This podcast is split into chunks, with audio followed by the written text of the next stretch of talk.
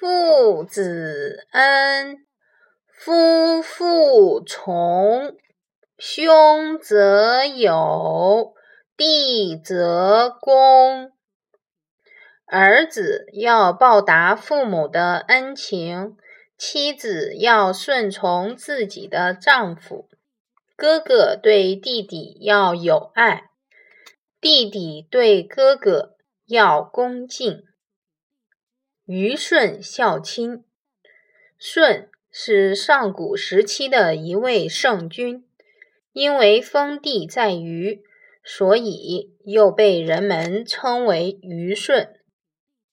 舜天生性格敦厚善良，一直以宽厚容忍之心对待别人。舜出生后不久，母亲就去世了。后来，父亲又娶了一个年轻美貌的妻子，并且又生下了一个男孩和一个女孩。由于继母的到来和弟妹的出生，使原本就缺少父爱和母爱的舜生活得更加苦不堪言。老实宽厚的舜经常遭到父亲的毒打、继母的谩骂和异母弟弟象的欺负。有时候，他们甚至想把舜害死，但每次舜都能化险为夷。舜就在这样的环境中一天天长大。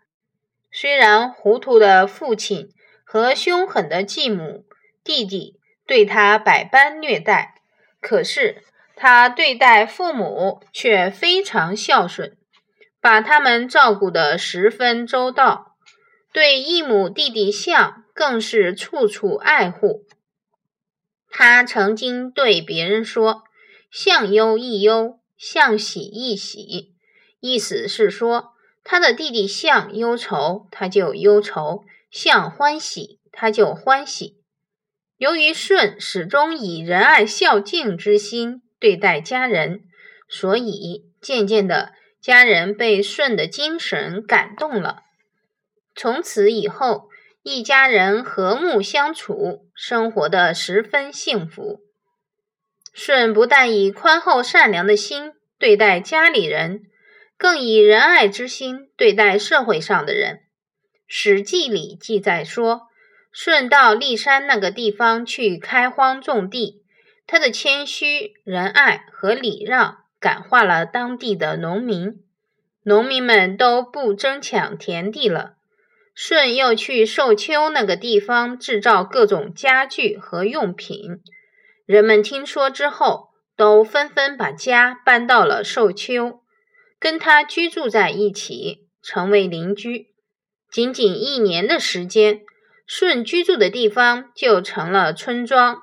又过了一年，就成了一个较大的集镇。再过了一年，这个地方成了一个很大的城市。当时的部落联盟首领尧听说舜具有仁爱善良的美德，就把王位传给了他。舜当了首领之后，仍然以仁德治理国家。